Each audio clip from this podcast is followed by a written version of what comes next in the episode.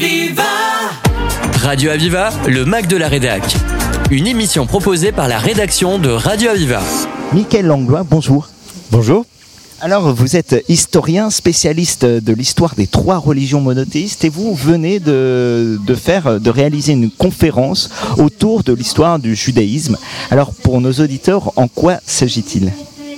Alors oui, donc on m'a demandé notamment de remonter aux origines euh, du judaïsme et euh, notamment de discuter de l'implantation des Israélites et des Judaïtes euh, dans la région de, Jérusalem autour, qui correspond donc euh, à cette région du monde qui, marque les origines de, la Bible. Alors, justement, L'intérêt de cette conférence, c'est de revenir un petit peu aux sources, un petit peu de revenir euh, aux premiers écrits. Alors, qu'en est-il? De quoi s'agit-il? De quelle population parle-t-il dans les premiers écrits autour de cette population du bassin méditerranéen? Alors, euh, si vous voulez, l'histoire, la petite histoire qu'on connaît, c'est celle évidemment racontée dans la Bible hébraïque, euh, avec euh, la création du monde et les premiers hommes, Adam, qui est situé entre le Tigre et l'Euphrate. Il y a quatre, fleuves dans le jardin d'Éden. Donc, dès le, début de la création, on se situe dans la région qu'on appelle la Mésopotamie. Ça correspond, si vous voulez, à l'Irak actuel, la Syrie, la Turquie. Et puis, le- les patriarches comme Abraham, qui va jusqu'en Égypte. Donc, vous voyez, ça couvre ce qu'on appelle le croissant fertile, toute cette région du monde, depuis la Méditerranée jusqu'au Golfe Persique. Mais euh, dans la Bible, si vous voulez, celui qui vient conquérir Jérusalem et fonder une royauté là-bas, c'est David. Or, ce qui est intéressant, c'est que on a découvert euh, dans les années 90 une stèle, la stèle de Tel Dan, qui euh, garde la mémoire de la création de cette royauté et qui a été érigée par un voisin, un roi, un ennemi en l'occurrence, le roi de, Damas, un roi araméen, et donc qui dit, bah oui, le, roi en place à Jérusalem, donc à, à son époque, 9e siècle avant Jésus-Christ, eh bien est un roi de la maison de David, c'est-à-dire la maison non pas au sens physique du terme, euh, c'est comme quand on parle de la maison blanche, si vous voulez, c'est une métonymie, on parle du pouvoir, c'est-à-dire que la royauté en place à Jérusalem a été fondée par un certain David. Et ça, pour moi, c'est le début, d'une certaine manière, de l'histoire euh, de, dans, la Bible, où on a comme ça des, noms de personnages bibliques qui sont documentés, dont on sait ils ont bien existé, Euh, même si on n'a pas les détails sur leur existence, évidemment. On peut dire que grosso modo, la trame historique de, de, de, de- de l'histoire, euh, notamment du judaïsme, commence à peu près en l'an 1000 avant euh, notre ère, donc avec le roi David. Et alors, euh, Michael Langlois, soyons clairs, avant euh, l'an 1000, euh, avant l'an 1000 de, avant Jésus-Christ, comment s'appellent les populations qui vivent dans ce croissant fertile? On ne parle pas alors de maison de David, on parle peut-être de Judéens, peut-être avait-il autre- d'autres noms? Alors, euh, à l'époque des royaumes d'Israël et de Juda, euh, on, a ces noms qui sont utilisés, hein, des gens dont on va dire qu'ils sont euh, israélites ou judaïtes, etc. On a, les adjectifs qui apparaissent plus tard. Avant, c'est un peu plus compliqué. On a les adjectifs qu'on trouve dans la Bible, on, les trouve parfois en dehors de la Bible. Par exemple, euh, les Hébreux, on a des inscriptions euh, découvertes en Égypte à l'époque du pharaon Aménophis IV. On se dit tiens, le terme qui est utilisé en acadien qui veut dire Rabirou ou Apirou, est-ce que ce serait l'équivalent du terme hébreu Ou bien la stèle du pharaon Merenta euh, pourrait mentionner euh, un peuple qui s'appelle Israël? Vous voyez, donc ces termes-là pourraient être attestés avant, euh, mais ça dépend du déchiffrement qu'on fait de ces inscriptions anciennes. Donc il y a, un, petit, débat là-dessus. Ensuite, d'autres termes qu'on trouve dans la Bible, par exemple, on entend parler des Cananéens dans la Bible, eh bien le terme est mentionné en dehors de la Bible. À, à par exemple, c'est un site archéologique qui est en, Syrie, euh, en face de Chypre. Eh bien, on a des inscriptions qui datent du XIIIe euh, siècle avant notre ère environ, euh, et, qui mentionnent ce, terme de cananéens. Ils disent voilà, il y a les gens qui habitent au sud d'Ougarit, on les appelle des cananéens. Donc le, terme devait être utilisé à l'époque. Après, dans la Bible, euh, oui, il y a encore d'autres termes, des populations locales. Vous savez, quand le peuple euh, d'Israël va conquérir, on parle, moi je sais pas, des Amorites par exemple, quand Josué, quand Josué va se battre dans la bataille de Gabaon, par exemple, dans le livre de Josué, eh bien on dit qu'il y a une coalition de rois amorites. Ben, les Amorites, pareil, sont mentionnés euh, dans, euh, dans, des textes euh, en dehors de, de la Bible. Donc tous ces noms-là, une, partie d'entre eux en tout cas, sont attestés en dehors de la Bible. Donc on sait qu'il y avait des populations locales. On ne sait pas forcément grand-chose sur eux, sur eux, mais on sait qu'ils avaient existé. Bien sûr, euh, Michael Langlois, vous venez d'évoquer euh, certains peuplades euh, qui ont effectivement euh, côtoyé ces peuplades juives ou judéennes, du moins de l'époque. On pense euh, également aux Séleucides euh, qui ont euh, euh, effectivement vécu dans ce croissant fertile. Est-ce que vous iriez dire que euh, ce croissant fertile est la base de toute civilisation? Alors oui, le, croissant fertile, euh, on l'appelle fertile d'abord parce que physiquement il est fertile, c'est-à-dire que c'est pas le désert, hein, il y a de l'eau, il y a des fleuves, des rivières, des mers, donc euh, on peut cultiver, donc l'être humain peut vivre et peut s'y établir. Donc on sait que dès les débuts de l'histoire et même avant, à la préhistoire, on sait que c'est une zone extrêmement euh, propice au peuplement et c'est dans cette zone-là qu'a été inventée l'écriture. Au quatrième millénaire avant Jésus-Christ, on a à la fois l'apparition des hiéroglyphes en Égypte, des cunéiformes en- chez les Sumériens, donc c'est le, sud de l'Irak si vous voulez. Donc en fait, c'est- il pas que la fertilité, elle n'est pas que matérielle, elle est aussi culturelle, elle est aussi civilisationnelle. Donc les plus anciennes civilisations euh, développées avec des systèmes d'écriture, etc., viennent de cette région du croissant fertile qui est le monde de la Bible. Bien, on l'a compris. Je vous propose qu'on avance euh, rapidement, Michael Langlois. Euh, donc, euh, à partir du premier, à partir du, premier donc siècle avant notre ère, roi David, avec des attestations de son, de sa présence et de son royaume, de ses décrets sans doute. Qu'en est-il par la suite? Oui, alors donc euh, effectivement, à partir de l'an 1000 avant Jésus-Christ, on a donc le, roi David, la création de la royauté. Euh, cela dit, les périodes qui sont mieux documentées, c'est la période où il y a deux royaumes, hein, euh, Israël et Juda. Et là encore, on, a un certain nombre d'inscriptions qui ont été érigées par des ennemis, donc on ne peut pas les, les accuser d'être complaisants, évidemment. Il y a la stèle de Teldan que j'évoquais au 9e siècle. Au 9e siècle, il y a aussi la stèle du roi Mécha de, de Moab, c'est en Jordanie actuelle, sur les, rives orientales de la mer Morte. Et puis ensuite, il y a des grands empires, notamment euh, en Mésopotamie, les Assyriens, le- l'empire néo-assyrien, euh, où régulièrement ils font des campagnes militaires sur la côte méditerranéenne. Et là, on a la mention des, des- des villes qui ont été vaincues, des noms des rois qui versent un tribut. Et certaines de, certains de ces épisodes, d'ailleurs, sont relatés dans la Bible. Par exemple, en 701 avant notre ère, le roi Sénachérib va assiéger Jérusalem. Et donc l'épisode, il est raconté trois fois dans la Bible, mais il est aussi raconté, on a la version de Sénachérib qui va dire, par exemple, euh, voilà, le roi de Jérusalem était, euh, j'avais assiégé la ville, il était comme un oiseau en cage, etc. Donc lui, évidemment, va raconter sa version des faits, c'est lui qui a remporté une victoire écrasante, alors qu'évidemment, la, version de la Bible, c'est que non, en fait, les Assyriens n'ont pas réussi à prendre la ville de Jérusalem. Donc on est confronté à un problème assez classique pour les historiens, c'est que les sources anciennes, en général, euh, sont partiales, c'est-à-dire c'est des documents où chacun se vante euh, d'avoir remporté la bataille. Donc la réalité historique est souvent un peu entre les deux, donc il faut un peu enquêter. Mais ce qui est sûr, si vous voulez, c'est que la, la trame historique globalement que- qu'on trouve dans la Bible, c'est-à-dire euh, euh, l'existence de deux royaumes, le, deuxi- le royaume du Nord qui est vaincu en 722 euh, par les armées néo-assyriennes, le deuxième royaume, royaume de Juda avec capitale Jérusalem, qui est ensuite qui va jusqu'en 587 avec ensuite la destruction de Jérusalem par les Babyloniens, puis le retour des, exilés en 539 euh, après l'édit de Cyrus. Tout, ces dates importantes, si vous voulez, ces dates clés de l'histoire du judaïsme, globalement, voilà, elles sont confirmées par des données en dehors de la Bible, même si on n'a pas euh, tous les détails. Vous parliez tout à l'heure des Séleucides, effectivement, on sait que euh, après les conquêtes d'Alexandre le Grand au 4e siècle avant Jésus-Christ, eh bien, évidemment, la région, la Judée, est entre le marteau et l'enclume, entre les Séleucides qui sont établis en, Syrie, si vous voulez, et les Lagides qui sont en Égypte, hein, les, Ptolémées, euh, et donc ils se font régulièrement la guerre. Il y a une série de, cinq guerres, et à chaque fois le champ de bataille, bah, c'est la Judée, quoi. Donc c'est les pauvres Judéens en général, ils sont tout le temps là à souffrir. Et puis on sait ensuite qu'il y a un siècle avec de dynastie euh, hasmonéenne, hein, en, en 167, la révolte des Maccabées, des prêtres à Jérusalem qui se révoltent et qui arrivent comme ça à, à négocier pour élargir même leur territoire, conquérir. euh, ils vont conquérir euh, la, Samarie, conquérir l'Idumée. euh, et puis ensuite, il y a l'arrivée des Romains au 1er siècle avant notre ère. Et là, le personnage clé dans l'histoire du judaïsme, c'est Hérode, Hérode le Grand.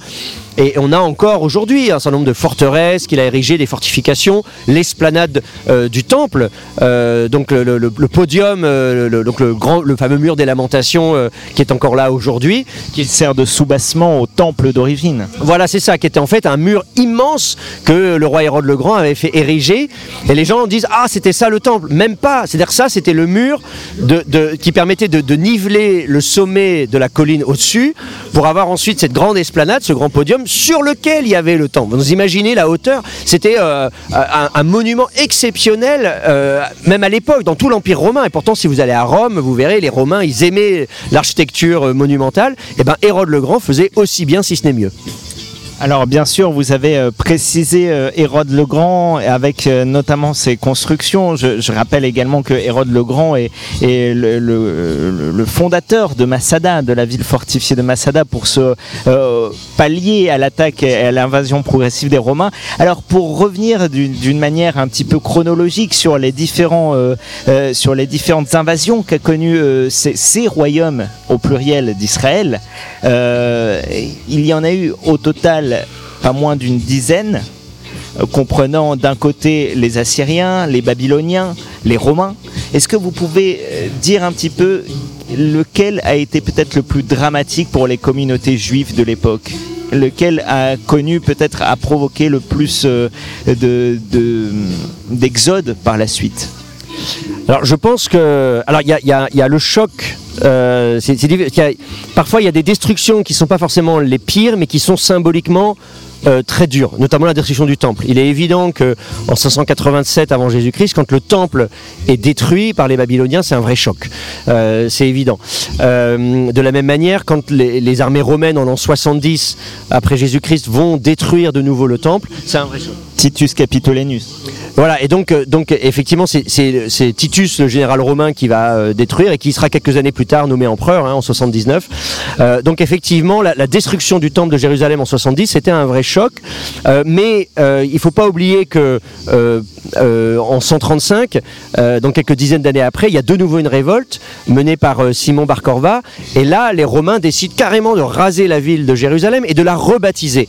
je pense que là aussi, c'est, vous imaginez de dire cette ville ne s'appelle plus Jérusalem, elle va s'appeler Elia Capitolina. Il y a une volonté de, d'annihiler l'histoire, c'est-à-dire vraiment de, une sorte de négationnisme de l'histoire. Non, Jérusalem n'existe plus. Alors évidemment, ça n'a pas marché. Hein, Hein, puisque vous voyez bien aujourd'hui, euh, euh, Jérusalem s'appelle encore Jérusalem, donc les Romains n'ont pas, pas réussi leur coup, mais, mais c'est vous dire à quel point il y a eu des tentatives vraiment d'annihilation euh, de, de, l'histoire, purement et simplement. Alors justement, vous l'avez très bien rappelé, Michael Langlois. finalement, une des particularités qu'on retient de toutes ces histoires, c'est que Jérusalem est par-delà de le temps, à travers le temps, est resté Jérusalem uni et indivisible. Alors bien sûr, Jérusalem a une histoire euh, plurimillénaire et, c'est une ville extrêmement riche. On disait tout à l'heure, si on remontait, on parlait tout à l'heure de, l'arrivée de David. Évidemment, euh, donc c'était mille ans avant Jésus-Christ. Si vous regardez encore avant, il y avait des populations euh, évidemment sur place. On a des vestiges archéologiques d'ailleurs qui datent d'avant. Donc si vous avez, vous avez un patrimoine culturel à Jérusalem qui est plurimillénaire, qui date d'avant l'arrivée de, de, David des Israélites et qui se poursuit jusqu'à encore aujourd'hui. Pour moi, c'est évident que Jérusalem, c'est une ville extraordinaire, en plus qui est un lieu saint pour, pour les trois grandes religions, judaïsme, christianisme, islam, donc autant de raisons de protéger ce patrimoine. Ce qui est triste, si vous voulez, c'est de voir qu'il y ait parfois, euh, encore aujourd'hui, des discours qui cherchent à nier euh, les, vestiges historiques. Donc pour moi, mon, but en tant qu'historien, c'est bien sûr de rappeler l'histoire. Et donc pour des gens qui voudraient, moi je ne sais pas, euh, oublier les, qu'il y, a eu des populations juives à Jérusalem euh, il y a 2000 ou 3000 ans, etc., bah, leur rappeler, bah non, c'est faux. Ou des gens qui voudraient croire que, je ne sais pas moi, avant David, il n'y avait rien à Jérusalem, leur dire, bah non, c'est faux, il y avait des gens avant. Donc pour moi, à chaque fois que les gens essayent d'une certaine manière d'effacer l'histoire qui les précède, eh bien mon but en tant qu'historien et en tant qu'archéologue, c'est de dire, non, regardez, on peut documenter euh, une présence euh, de, diverses populations à Jérusalem à toutes les époques. Et pour moi, cette, diversité, c'est une richesse et c'est ça qu'il faut préserver. Alors justement, vous l'avez très justement rappelé, euh, Michael Langlois, cette volonté de, en, tant que chercheur de tirer la lumière sur l'histoire un petit peu des trois religions monothéistes, est-ce qu'elle peut peut-être être accentuée aussi, cette volonté de découvrir un petit peu la vérité, par l'étude des textes sacrés? Oui, bien sûr. Pour moi, vraiment, y a le, travail qui est à faire. C'est bien évidemment de, mettre en dialogue toutes les sources euh, à disposition de l'historien. Et donc la Bible est une source précieuse, évidemment, pour, pour l'histoire.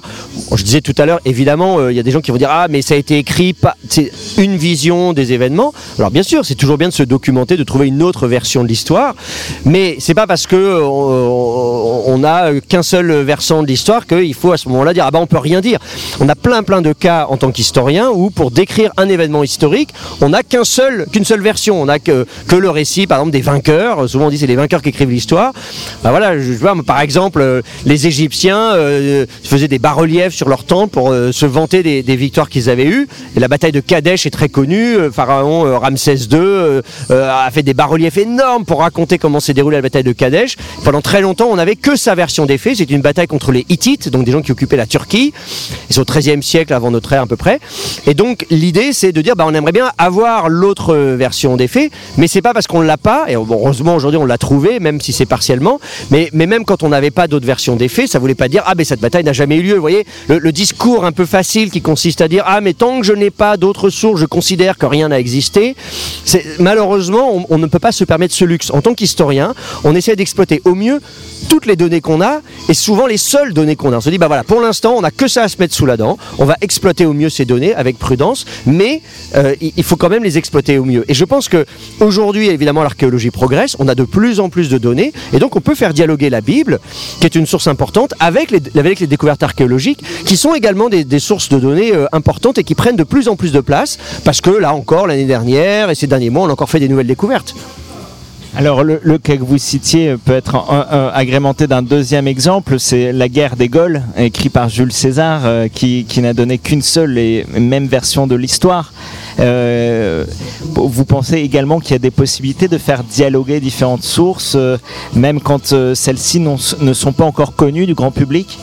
Oui, bien sûr, c'est le rôle des chercheurs. Et effectivement, euh, voilà, on a des cas assez classiques où on dit bon, voilà, on manque de sources, on manque de données. C'est ça aussi qui doit motiver à, faire davantage de, de, recherche, financer de la recherche fondamentale, financer des sources, des, fouilles archéologiques en disant bon bah voilà, on, va aller fouiller pour trouver euh, des nouvelles sources d'informations. Et ce que je trouve très intéressant, c'est qu'il y a eu justement ces, ces 15-20 dernières années beaucoup de fouilles en Israël qui permettent de documenter une période euh, méconnue, la période du roi David en l'occurrence, vous voyez, environ 1000 ans avant Jésus-Christ, euh, le siècle avant, le siècle après, c'était une période, il y avait un peu un trou là de 200-300 ans, on ne savait pas grand-chose. Il y a eu une vraie volonté de dire, on va aller chercher des sites euh, archéologiques qui datent de cette époque-là et on va voir ce qu'on va trouver. Et donc, alors qu'il y a encore quelques dizaines d'années, on disait, ah, on n'a aucun texte de cette époque-là, et donc il y avait des historiens qui disaient, ah, mais alors euh, les gens étaient analphabètes. moi, je me souviens déjà à l'époque, je disais, mais attendez, l'absence de preuves n'est pas la preuve de l'absence, c'est juste, pour l'instant, on n'a pas encore découvert, mais on a fouillé tellement peu, il y a encore tellement de choses à découvrir, attendons et, on va trouver des choses. Et eh ben l'histoire m'a donné raison, puisque là maintenant on a des, inscriptions donc qui prouvent que les gens savaient lire, savaient écrire, que l'alphabet a évolué au fil de, ces siècles. Et ça c'est des choses qui a encore 2-3 euh, ans, euh, euh, voilà, on ne savait pas. Mais, maintenant on a de la documentation. Et il faut continuer à le faire. Donc il faut financer des, fouilles archéologiques, des recherches aussi de, de gens qui vont mettre en dialogue les textes anciens et les découvertes archéologiques. On l'a compris, faire dialoguer les sources pour euh, euh, mettre en lumière les vérités de l'histoire, la vérité de l'histoire. Merci Mickaël Langlois. On rappelle que vous êtes historien spécialiste de l'histoire des trois religions monothéistes et vous avez participé à une conférence lors de la journée de Jérusalem. Merci. Merci à vous. C'était le Mac de la Rédac sur Aviva. Retrouvez cette émission en podcast sur radio-aviva.com.